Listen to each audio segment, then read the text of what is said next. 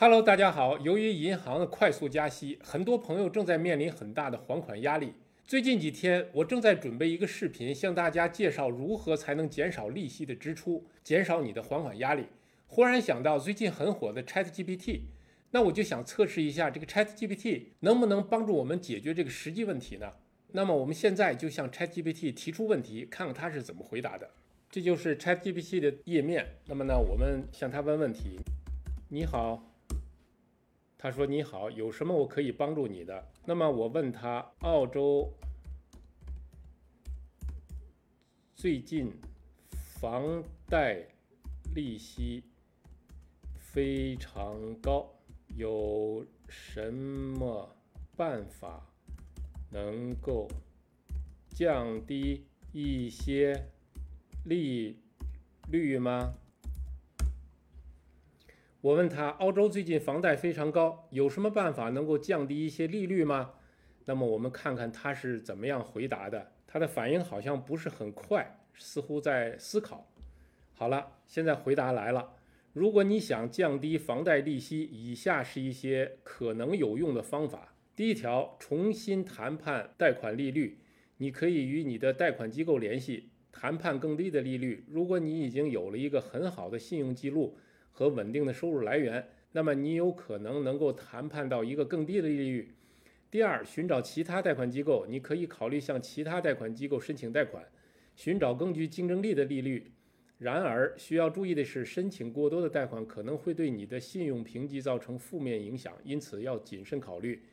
第三，偿还贷款本金，偿还贷款本金可以降低你的利息费用，因为你的未偿还本金越小，你要支付的利息就越少。重新评估你的房屋价值。如果你的房屋价值有所上涨，你可以要求重新评估，以便获得更好的贷款利率。然而，重新评估可能需要额外的费用。第五，选择更长的还款期限。虽然这可能会增加你的总利息费用，但是通过选择更长的还款期限，你每个月需要支付的贷款金额会减少，这可能会更容易负担。需要注意的是，这些方法可能并不适用于每个人的情况，因此你应该在考虑任何措施之前，与你的贷款机构咨询，以了解最适合你的情况的解决方案。我觉得这个回答很不错，他一下子给了五个方案。我觉得作为人工智能来说，如果达到这种程度，我认为已经是非常好了。但是毕竟是人工智能，它的回答呢，我认为还是呃一般性的回答。解释的还不够深入，而且呢，有一些概念呢，呃，稍微还有一些混淆。比如说他说的第三条，偿还贷款本金。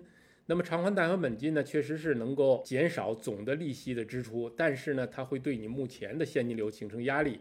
那么第五条呢，选择更长的还款期限。那么其实呢，就是解决你的目前的现金流问题，但是。总的还款费用呢可能会增加，所以这两条呢其实是矛盾的，但是它是适合不同人的需要的。现在我们就按照 ChatGPT 给出的这个答案的顺序来深入回答这些问题。第一条说的是你要跟你的贷款机构联系，这里边呢或者是银行贷款经理，或者是你的 broker，你呢可以给他发邮件，也可以给他打电话，你跟他讲，你说我现在注意到你们呢现在给新客户的利息呢比给我的利息要低，我正在寻找更低的利息产品。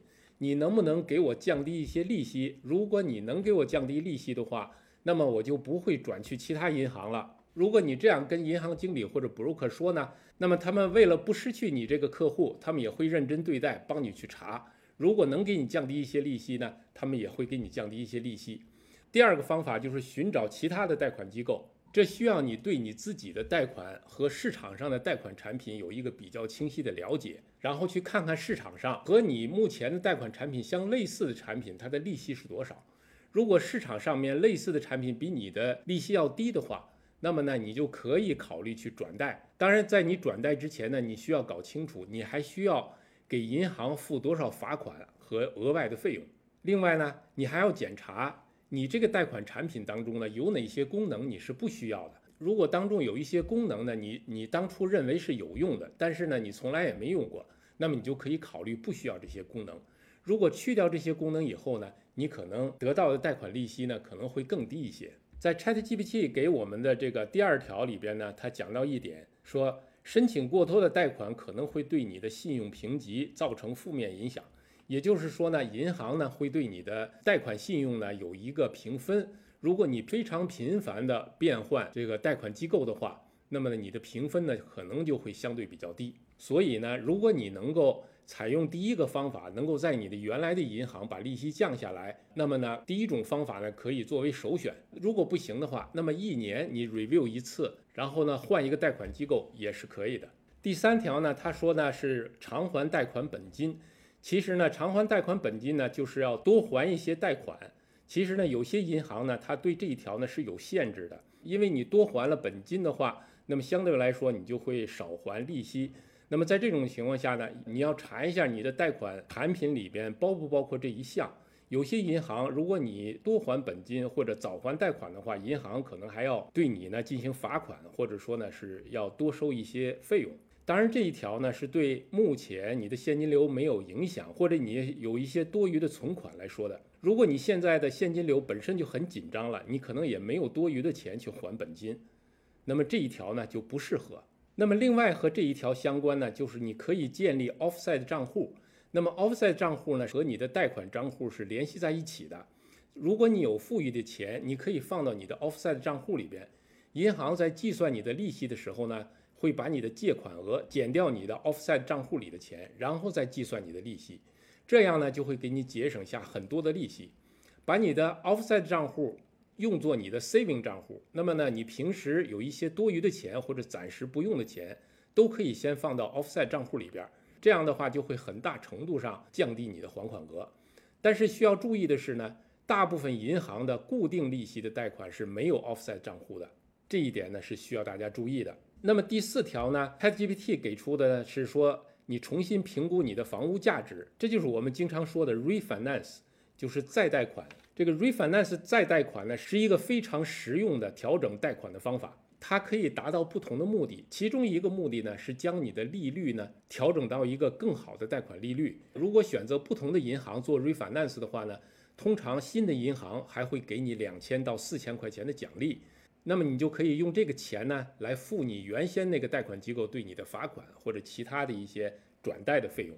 在你选择 refinance 的时候呢，你可以根据你的情况设定不同的还款期限。